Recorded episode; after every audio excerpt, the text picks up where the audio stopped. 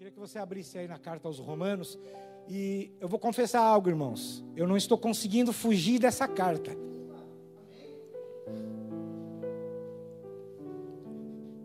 Eu já preguei o versículo chave dessa carta, que é Romanos 1,17.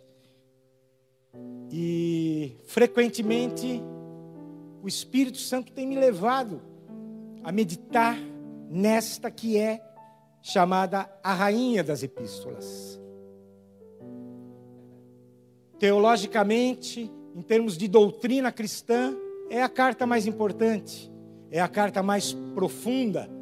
Ela contém uma profundidade de sabedoria e de conhecimento de Deus, como o próprio apóstolo Paulo escreve. Ó oh, profundidade das riquezas, tanto da sabedoria como do conhecimento de Deus. Como insondáveis são os seus caminhos, impenetráveis os seus juízos. Quem conheceu a mente do Senhor? Mas a mente do Senhor foi revelada a nós. E nós temos a mente de Cristo. E através do Espírito Santo, nós temos o entendimento desta revelação. Então, que nessa manhã, o Espírito Santo nos conduza a essa palavra inspirada. Toda a Escritura é inspirada por Deus, toda. Deus, Ele falou através de homens santos que foram inspirados, movidos pela boca de Deus. E essa palavra inspirada, esta revelação de Deus para nós, ela precisa do ministério do Espírito Santo. Porque Jesus falou: quando ele vier, convencerá o mundo do pecado, da justiça e do juízo. E ele nos guiará em toda verdade. E o povo de Deus, onde a palavra é pregada, ele não será confundido, ele não será envergonhado e ele não se desviará por qualquer vento de doutrina. E nós vivemos dias não de ventos de doutrina, mas de tormentas, tempestades, tsunamis, de doutrinas falsas, de um falso evangelho.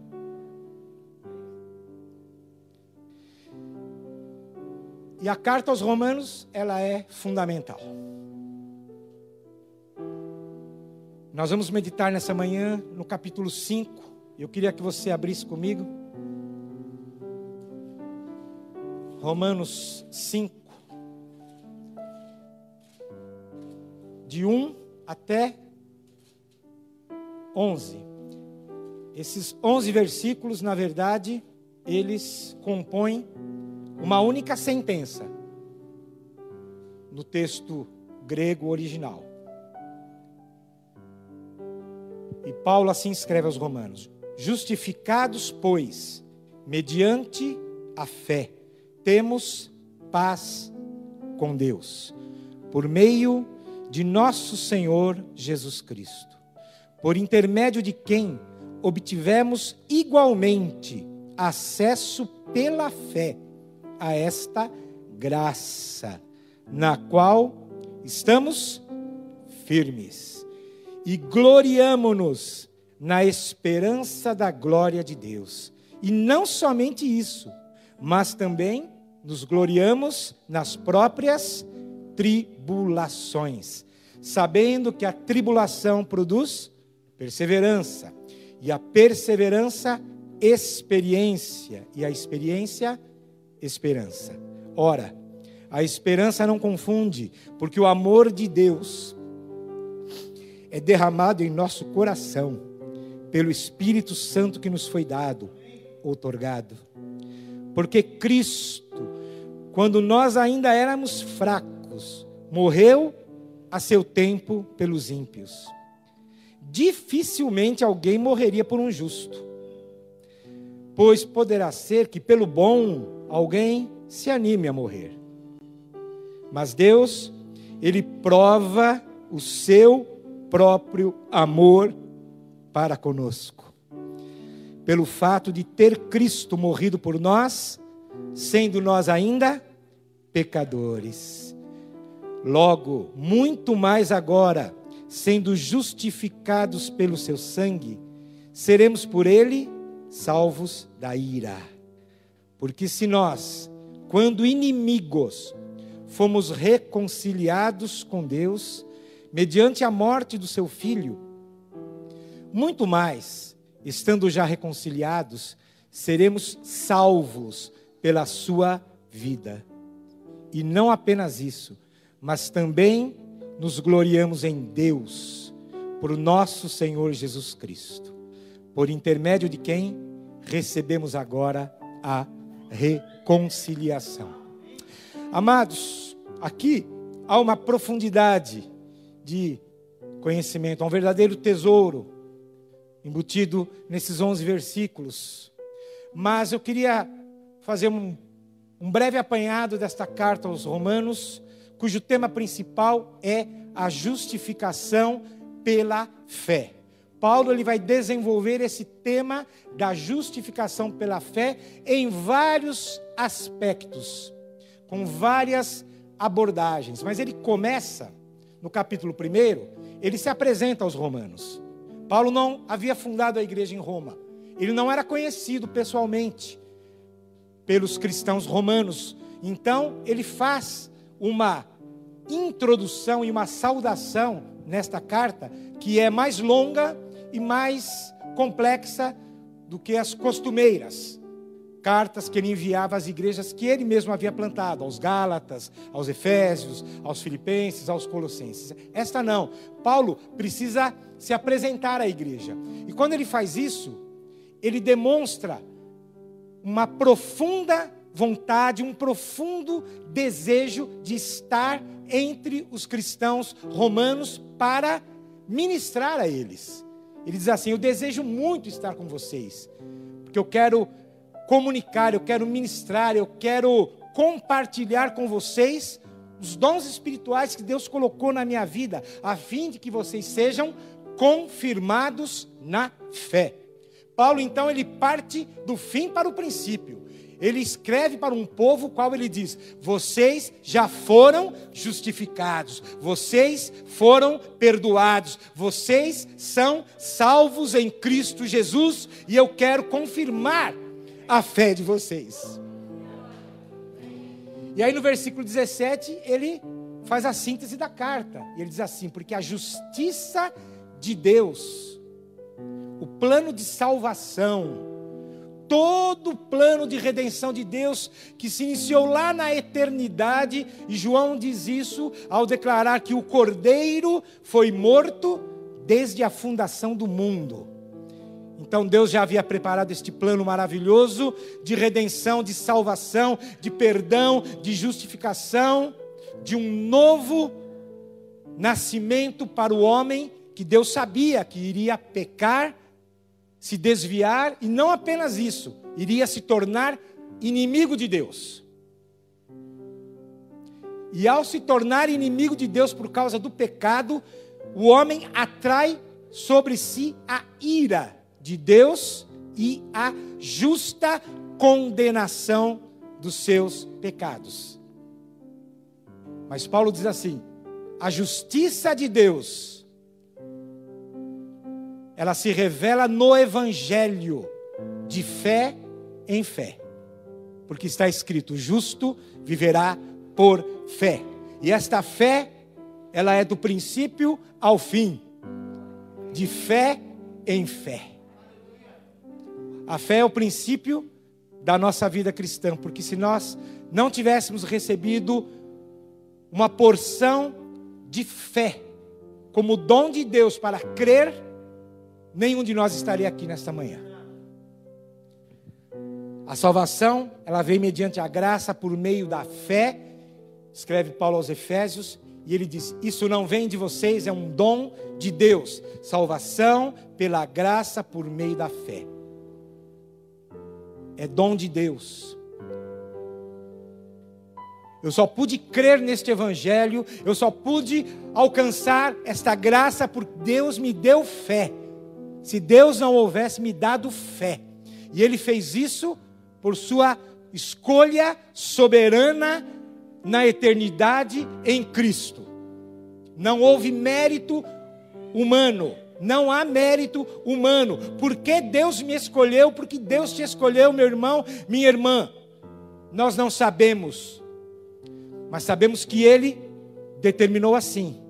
Nós somos escolhidos antes da fundação do mundo, diz Paulo aos Efésios, para sermos santos, separados por Deus, separados para Deus, para servi-lo, mas acima de tudo, para sermos alcançados por esta graça que se manifestou salvadora em Cristo, da qual nós não tínhamos a menor condição de alcançar, não fosse pela misericórdia e pela graça de Deus ao nos conceder o dom gratuito da vida eterna.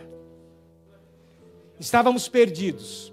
E Paulo, ele vai desenvolver o tema da justificação pela fé, mas ele começa, depois da sua apresentação pessoal e depois de dizer o propósito principal da sua carta, que é o desenvolvimento da doutrina da justificação pela fé, ele vai provar a necessidade da justificação. Sabe por que muitas pessoas não alcançam o favor de Deus? É porque elas não têm o discernimento o entendimento de que elas necessitam ser justificadas por Deus. Elas não têm a consciência de que estão debaixo de condenação. E essa consciência, ela vem de uma maneira que só Deus sabe, porque nós a alcançamos porque Deus permitiu que nós a alcançássemos. Então hoje nós temos a consciência de que o salário do pecado é morte. E esta morte não é a morte física, não é a decadência física, biológica, mas é a morte como separação de um Deus santo, justo, mas que é um Deus que se revolta que se rebela, que responde ao pecado através da sua ira. Não é muito comum e nem muito confortável nós falarmos de Deus como um justo juiz, conforme diz um salmo, um Deus que se ira todos os dias. Mas esse é o nosso Deus. Ele é um justo juiz e um pai amoroso mas ele continua sendo um justo juiz. E sendo justo, ele vai aplicar a sua justiça. E nós sabemos que ele fez isso para salvar a humanidade. Deus aplicou a sua justiça no seu único filho. Aquele que não conheceu o pecado, Jesus. Deus o fez pecado por nós, para que nele nós nos tornássemos justiça de Deus. E Paulo então ele desenvolve nos primeiros capítulos da carta aos Romanos até o capítulo 3, no versículo 20, este tema, esta necessidade da justificação, demonstrando que todos, todos, judeus, gentios, bárbaros, romanos, gregos, não importa a sua origem, não importa a sua etnia, não importa a sua cultura, e mesmo os judeus, Paulo vai dizer: qual é a vantagem do judeu? Nenhuma, porque todos estamos debaixo do pecado. O gentil, porque não conheceu a Deus, se desviou por caminhos da idolatria, da depravação, da imoralidade sexual porque eram cegos espiritualmente. Mas o judeu igualmente está condenado, mesmo sendo o povo escolhido, aquele a quem Deus revelou a lei, deu os profetas, deu os mandamentos, o tabernáculo, o templo, o sistema de adoração, as alianças, tudo. Só que Deus, através de Paulo, diz: o judeu tem esta tradição, mas ele é igualmente pecador porque ele não consegue cumprir a lei ele não consegue viver em obediência à lei. Então o judeu vai ser condenado pela lei e o gentil sem a lei. De modo que não há desculpa. E Paulo escreve nos capítulos que eu estou citando, dizendo assim: Para com Deus não há acepção de pessoas. E tudo ele encerrou debaixo do pecado. Todos pecaram todos carecem da glória de Deus. Portanto, toda a humanidade necessita da justificação.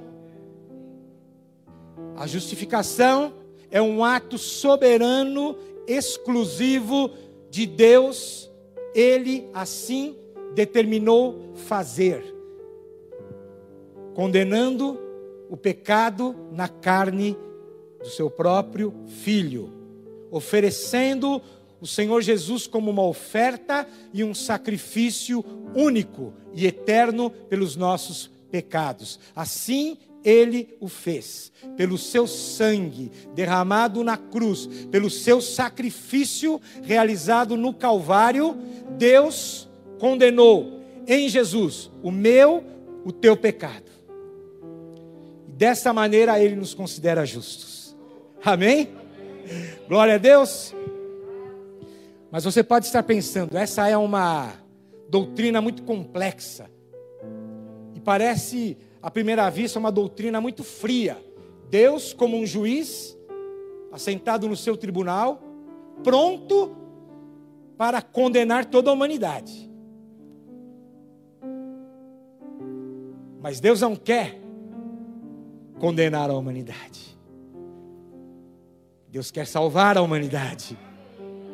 Jesus veio ao mundo não para condenar o mundo, mas para que o mundo fosse salvo. Porque o mundo já estava condenado pelo pecado. Então Deus envia Jesus para salvar. O nome Jesus significa isso. Jeová é a salvação. Deus é a salvação. A salvação que vem de Deus. E a única forma do homem ser salvo, não tem outra. Não tem outro caminho. Jesus é o caminho.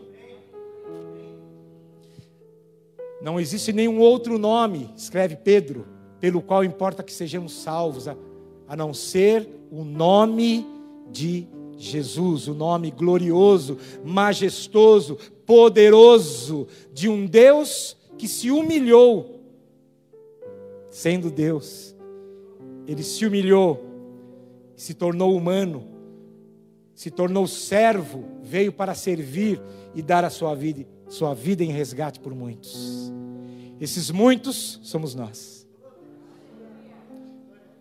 Deus deseja que todos sejam salvos. Mas a, o entendimento que nós temos da palavra de Deus é que nem todos serão salvos, porque muitos rejeitam a salvação oferecida por Deus. Muitos rejeitam a graça que é oferecida. Muitos rejeitam o favor imerecido e gratuito de Deus.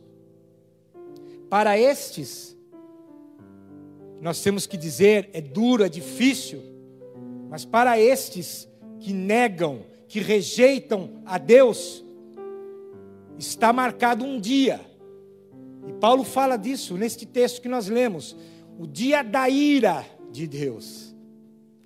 Esse dia está num tempo futuro, mas ele já está determinado por Deus na eternidade. E este dia vai acontecer e Deus há de julgar os vivos e os mortos na vinda de Jesus Cristo. E aqueles que rejeitaram este evangelho sofrerão as consequências de terem rejeitado o favor de Deus. Mas para aqueles, muitos, que aceitaram, que, que se submeteram, que abriram o seu coração, que entregaram as suas vidas para o Senhor, para estes muitos,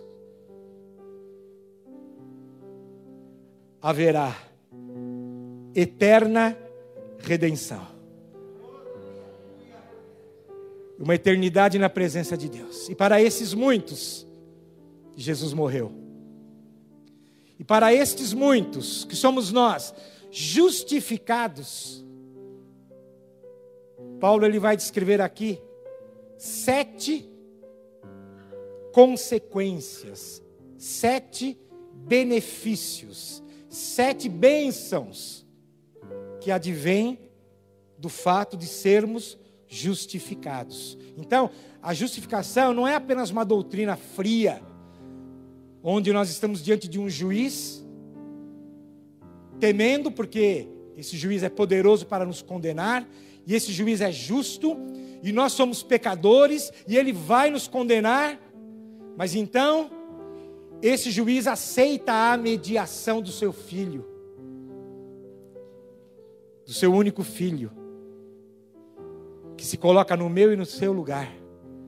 E este justo juiz, ele declara: Você é justo pelo sacrifício do meu filho. Eu te considero justo. Eu te justifico. A justiça de Deus, ela é imputada, ela é colocada, ela é aplicada em nós através de Jesus Cristo.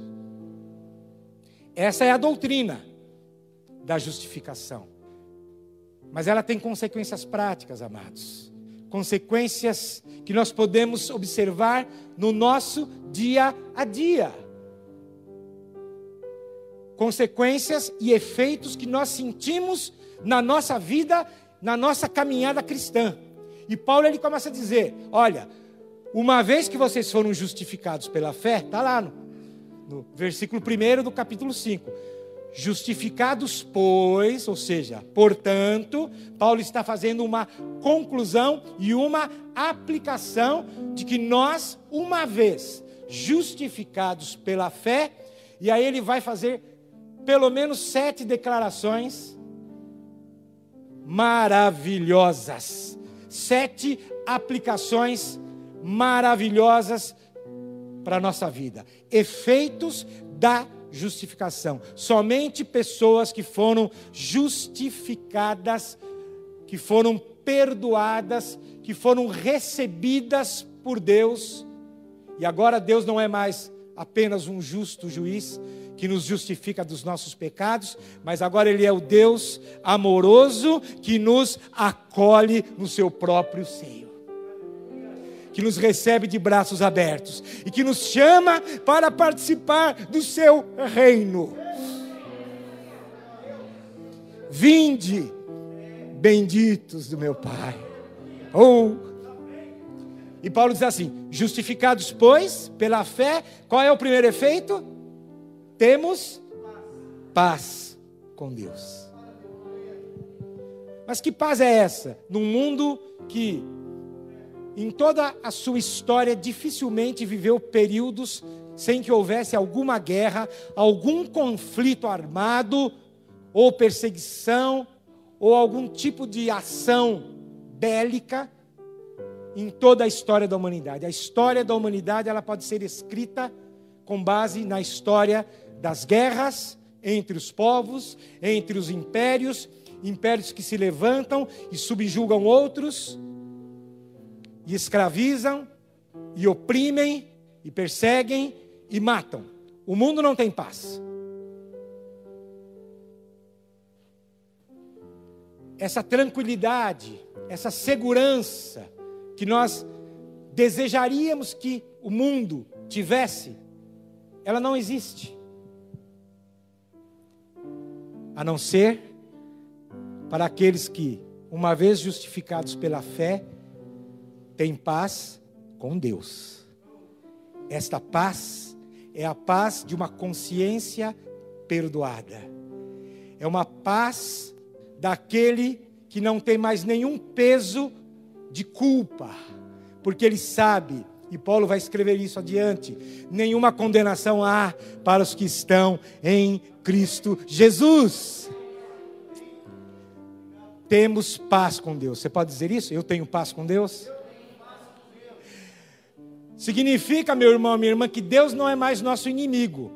Porque quando nós, pelos nossos pecados, pela nossa iniquidade, pela nossa fraqueza moral, pela nossa desobediência, nós não apenas nos afastamos de Deus, mas nos tornamos inimigos de Deus. Deus ele não reage passivamente a isso. Ele reage ativamente. Isso é o que significa a ira de Deus. Deus também se torna inimigo do homem. Mas quando somos justificados, alcançamos paz com Deus. Não há mais inimizade. Não há mais um estado de condenação, de culpa. Mas você pode estar se perguntando, mas e o pecado? Eu não fui livre ainda do pecado, não. Nem você, nem eu, e nenhum cristão que está vivo está livre do pecado. A presença do pecado, ela só será extirpada deste mundo na segunda vinda do Senhor, quando nós estivermos com Ele.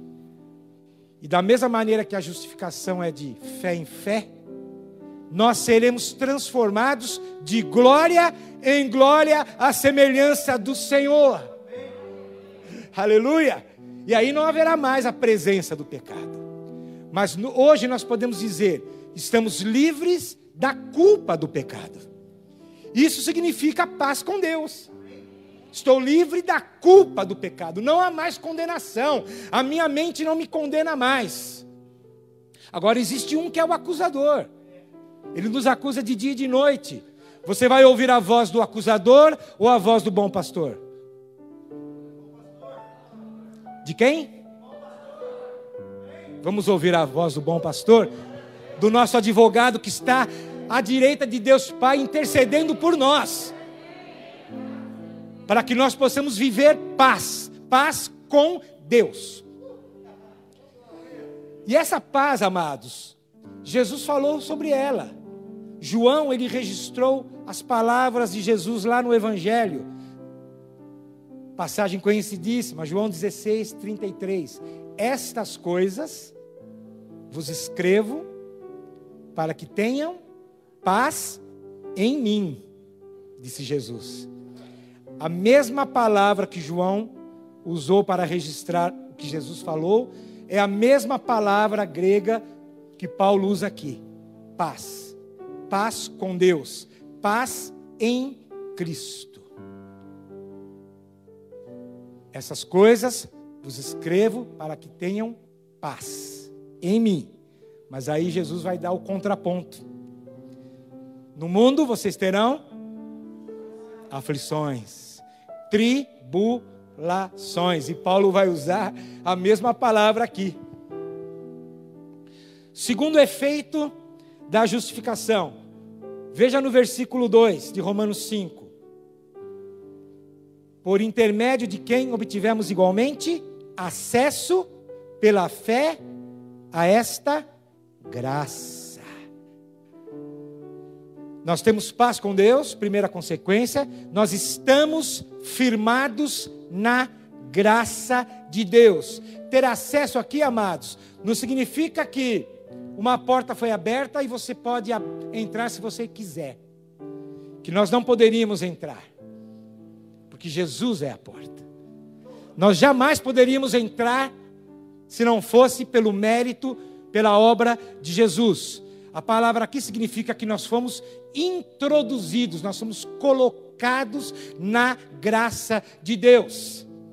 Nós temos paz com Deus e estamos firmes na graça. A graça aqui não é apenas o favor imerecido, o dom gratuito da salvação, nem os dons que Deus nos dá, mas é, acima de tudo, a presença e a plenitude de Deus. Nós podemos viver uma vida em plenitude na presença de Deus. É diferente de uma pessoa, por exemplo, que ela é convidada a estar com um rei, com um primeiro-ministro. Ela é convidada. Mas depois ela é afastada. E talvez, um tempo depois, ela possa receber o mesmo privilégio de ser convidada. Mas depois vem alguém e diz: Olha, agora o seu tempo acabou, você pode se retirar. Nós não caímos da graça. Porque nós estamos na graça, significa presença de Deus, constante, permanente. E essa presença, amados, é o caminhar, é o caminhar com Deus, é ouvir a Sua voz, como nós cantamos aqui, para escutar Tua voz e aprender de Ti. É o segundo efeito da justificação. Mas tem um terceiro, que ainda está nesse mesmo versículo, na parte B, diz assim: ó, vamos lá. Gloriamo-nos na esperança da glória de Deus. Justificados pela fé, temos paz com Deus. Pode dizer comigo? Paz com Deus. Estamos firmes na graça de Deus. Nos gloriamos na esperança da glória de Deus. Meus amados, se o apóstolo Paulo tivesse parado aqui o texto, esse evangelho seria o quê? Perfeito, não tem tribulação, não tem angústia, não tem fome, não tem perseguição, não tem nudez, não tem perigo, não tem espada, não tem nada.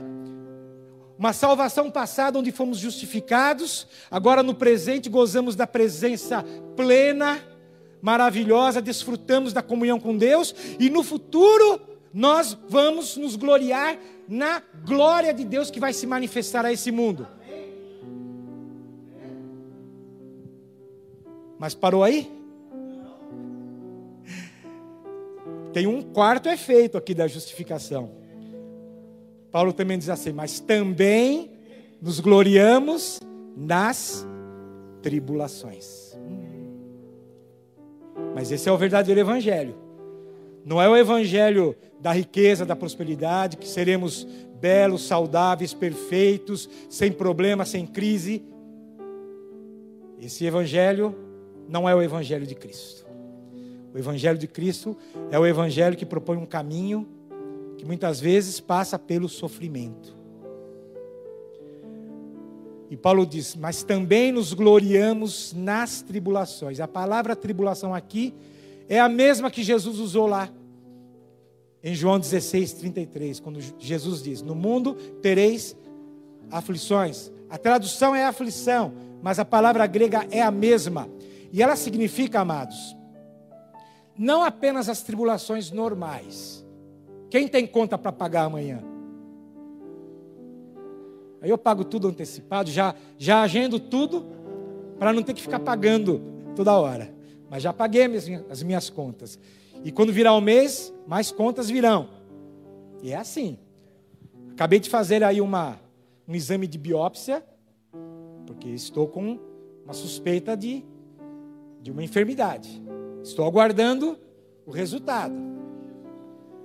Doença, fome, crises financeiras, crises existenciais, crises nos relacionamentos. Isso é comum a todo homem, independente dele ter sido ou não justificado por Deus, porque o mundo jaz no maligno e todos nós estamos sofrendo as consequências do pecado. Paulo vai desenvolver esse tema de que até a própria criação ela geme aguardando a redenção a própria criação, o próprio mundo criado por Deus foi afetado pelo pecado, de maneira que todos nós estamos sujeitos às tribulações da vida. Mas o que Jesus falou e o que Paulo está reafirmando aqui é um outro tipo de tribulação. Uma palavra que poderia ser melhor traduzida como pressão, aflição, perseguição. É disso que Paulo está falando. E quando Deus, por sua soberania, permitir nós passarmos por alguma tribulação, qual é a nossa reação, amados? O que nós temos que fazer? Nos gloriar. Será que o cristão, então, ele é um tipo de religioso masoquista que gosta de sofrer? Eu vou me alegrar no sofrimento? Eu vou ter prazer na aflição? Não é isso, amados, não é isso. Gloriar-se aqui significa alegrar-se sabendo que Deus está acima de tudo. Eu me glorio em Deus, porque a minha vida está nas mãos dEle.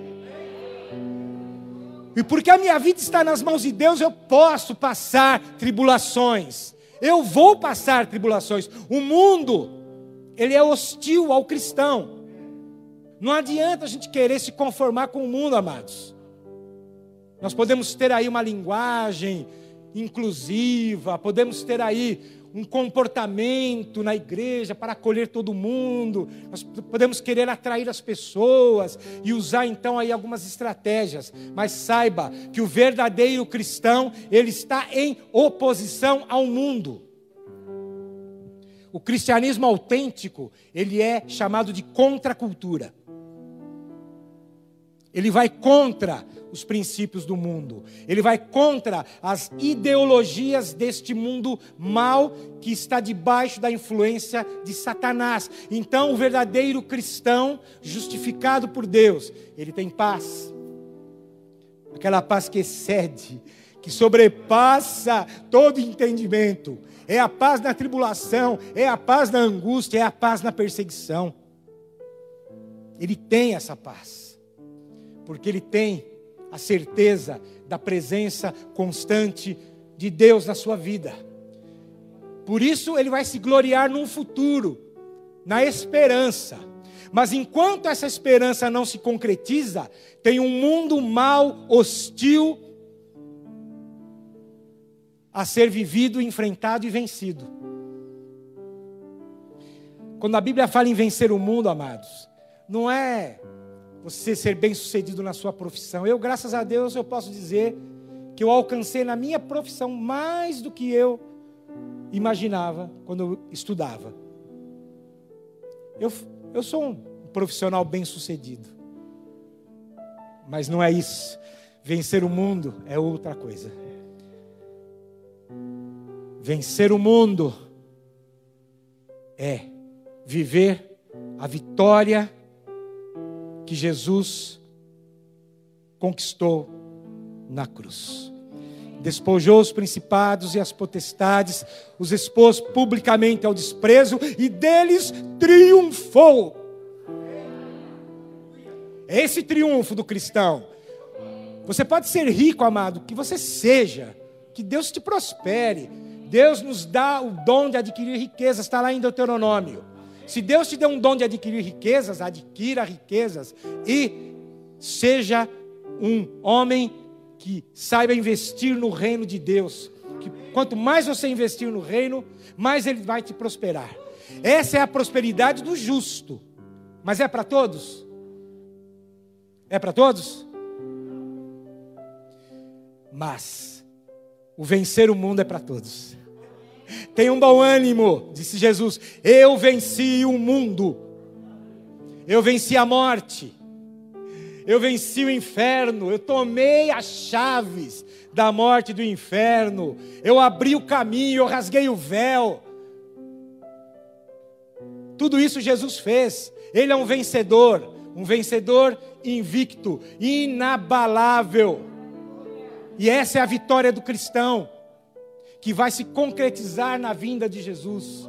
Essa é a esperança do cristão. Mas enquanto isso não acontece, vamos passar tribulações, e Paulo diz que a tribulação, ela produz o quê? Perseverança. Perseverança significa resistência paciente. Não é aquela resistência que você está suportando mas está blasfemando, murmurando, reclamando e nada serve para você. resistir pacientemente. O melhor exemplo das Escrituras, eu só vou citar o nome que não vou entrar no mérito, mas o melhor exemplo para isso vem lá do Antigo Testamento, do livro mais antigo da Bíblia, que é o livro de Jó. A paciência de Jó, a perseverança. E Jó tinha todos os motivos para blasfemar, para murmurar. De fato, às vezes ele se auto amaldiçoava, né? Maldito dia que eu nasci. Por que Deus, o Senhor me trouxe ao mundo? Jó questionava a sua condição, mas nunca questionou a Deus. A coisa mais comum para um cristão que sofre tribulação é murmurar e dizer: por que Deus permitiu isso? Deus não me ama, Deus não tem um plano na minha vida, Deus se afastou de mim. Amados, nós nos afastamos de Deus.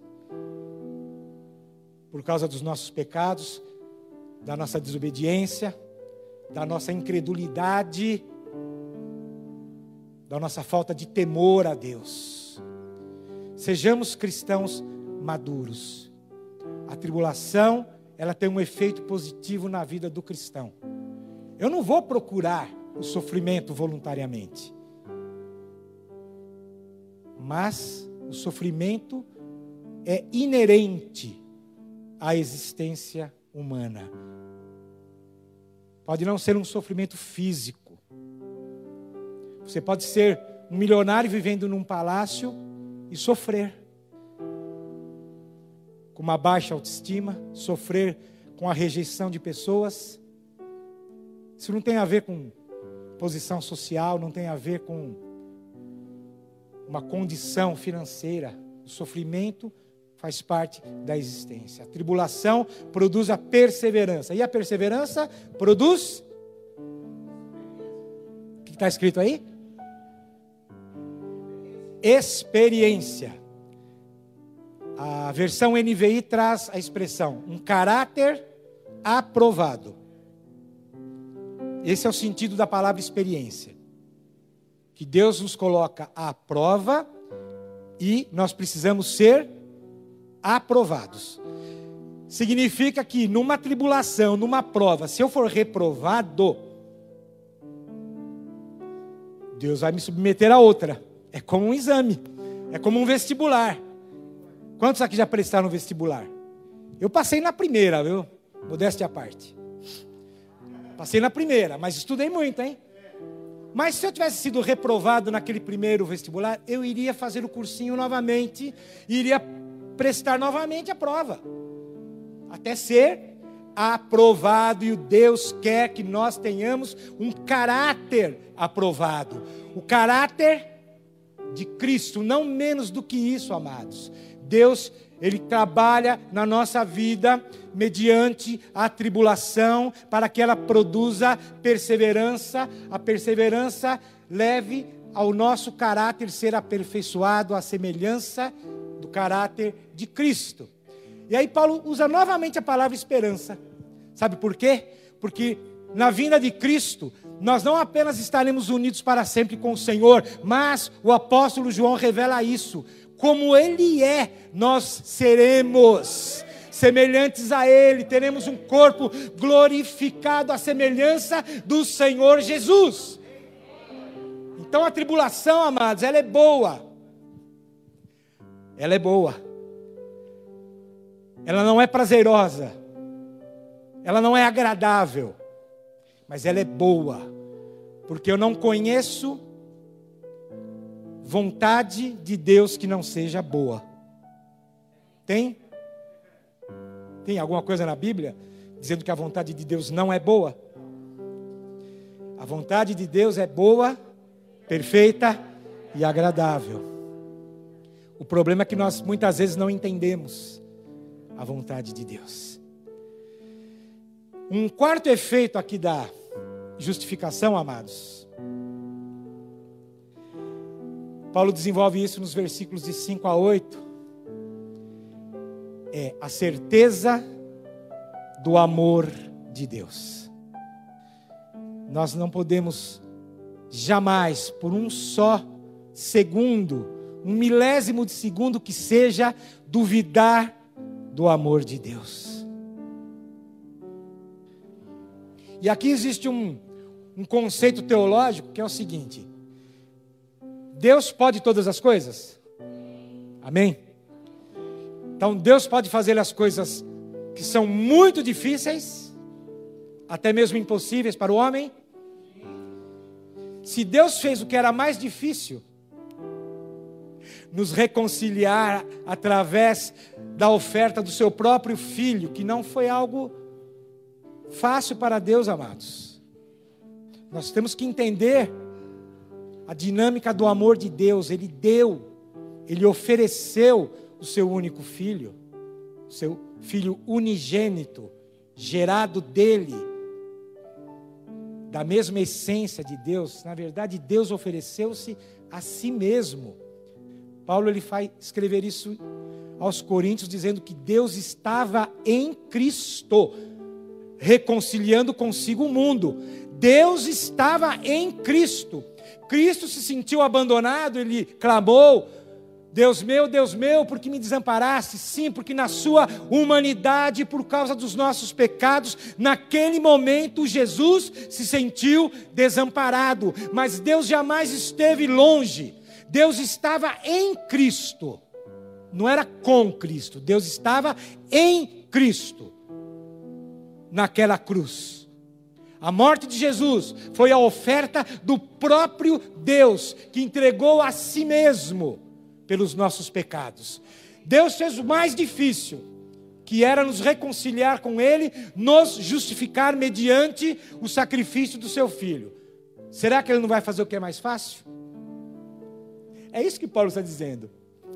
Se ele nos reconciliou e nos salvou e nos perdoou, e isso custou o preço de sangue, custou o preço do seu próprio filho oferecido na cruz, muito mais agora seremos salvos da ira. Então, notem a sequência aqui do pensamento do apóstolo Paulo, que é sublime, é maravilhoso, é complexo, mas ao mesmo tempo nós podemos entender perfeitamente os efeitos da justificação, temos paz com Deus, estamos firmes na presença, na graça de Deus, nos gloriamos na esperança da glória de Deus lá no futuro, mas agora aqui, no tempo presente, nos gloriamos nas tribulações. Por quê? Porque temos a certeza do amor, do favor, da graça, da misericórdia, da bondade de Deus. E por causa disso, nós seremos salvos. Aqueles que dizem assim, mas a salvação já não é um fato concreto? Sim e não. Eu estou salvo ou eu sou salvo? Vai depender da corrente teológica. Para alguns, uma vez salvo, não se perde a salvação. Para outros, pode ser que sim. Eu não sou nem de uma nem de outra. Eu prefiro a corrente paulina. Paulo está dizendo: somos salvos e seremos salvos. É isso que ele está dizendo. Nós somos salvos pela graça, é dom de Deus. Estamos firmes nessa certeza de que somos salvos porque a justiça de Deus foi aplicada em nós e nós fomos perdoados dos nossos pecados, fomos regenerados, então nós somos salvos no presente século, no tempo presente. A teologia ela divide isso dizendo assim: a justificação ela se dá em três etapas. Primeiro nós fomos passado livres da culpa do pecado. Hoje nós estamos livres do poder do pecado se nós lutarmos contra ele. Você tem o poder de lutar contra o pecado, meu irmão, minha irmã. Eu também tenho. Eu vou cair em tentação se eu permitir. Porque eu sou atraído pela minha própria cobiça, diz Paulo a Timóteo, essa me atrai, me seduz. E o pecado, uma vez consumado, gera morte totalmente dependente das atitudes e das escolhas humanas. Eu posso escolher viver uma vida livre do pecado, lutando pelo menos contra o pecado. Eu posso. Então eu fui livre da culpa do pecado, eu estou hoje livre do poder do pecado, porque maior é Deus que está em mim, através do Espírito Santo, que me capacita a viver uma vida de santidade. Vai ser perfeito isso? Vai ser 100% isso? Não. Mas eu posso lutar contra isso. E eu posso vencer o pecado. E no futuro, todos nós em Cristo seremos livres da presença do pecado. Por isso que a salvação é agora e ainda não. É agora, mas se concretiza no futuro. E este futuro é o dia do Senhor. Este dia em que Ele virá, nós seremos salvos da ira de Deus e seremos salvos pela manifestação gloriosa do nosso Senhor Jesus Cristo que virá sobre as nuvens com poder, glória, majestade. Aleluia! Se você notar, eu falei seis coisas. Temos paz com Deus, estamos firmes, introduzidos na graça de Deus, nos gloriamos na esperança da glória de Deus, nos gloriamos também nas tribulações, temos a certeza do amor de Deus, seremos salvos por meio de Cristo, da ira de Deus, salvos pela sua vida. A salvação vai se consumar plenamente neste dia da vinda do Senhor. E Paulo termina dizendo: nos gloriamos em Deus. É interessante, é profundo, é maravilhoso, porque no final Paulo diz: olha, tudo, tudo, tudo existe para a glória de Deus. A minha vida, a tua vida, ela existe para a glória de Deus. Por causa do pecado, nós fomos destituídos dessa glória. Nós carecíamos dessa glória porque havíamos pecado, a humanidade pecou, perdeu a glória de Deus. Mas agora em Cristo, reconciliados com Deus, a glória do Senhor está novamente sobre nós. E um dia, essa glória vai se manifestar numa plenitude que nós não imaginamos, amados. O mundo, ele está cheio da glória de Deus. O salmista no Salmo 19 diz isso. Os céus declaram né, a glória de Deus. O firmamento o universo, os céus anunciam as obras das suas mãos. A glória de Deus está manifesta na criação.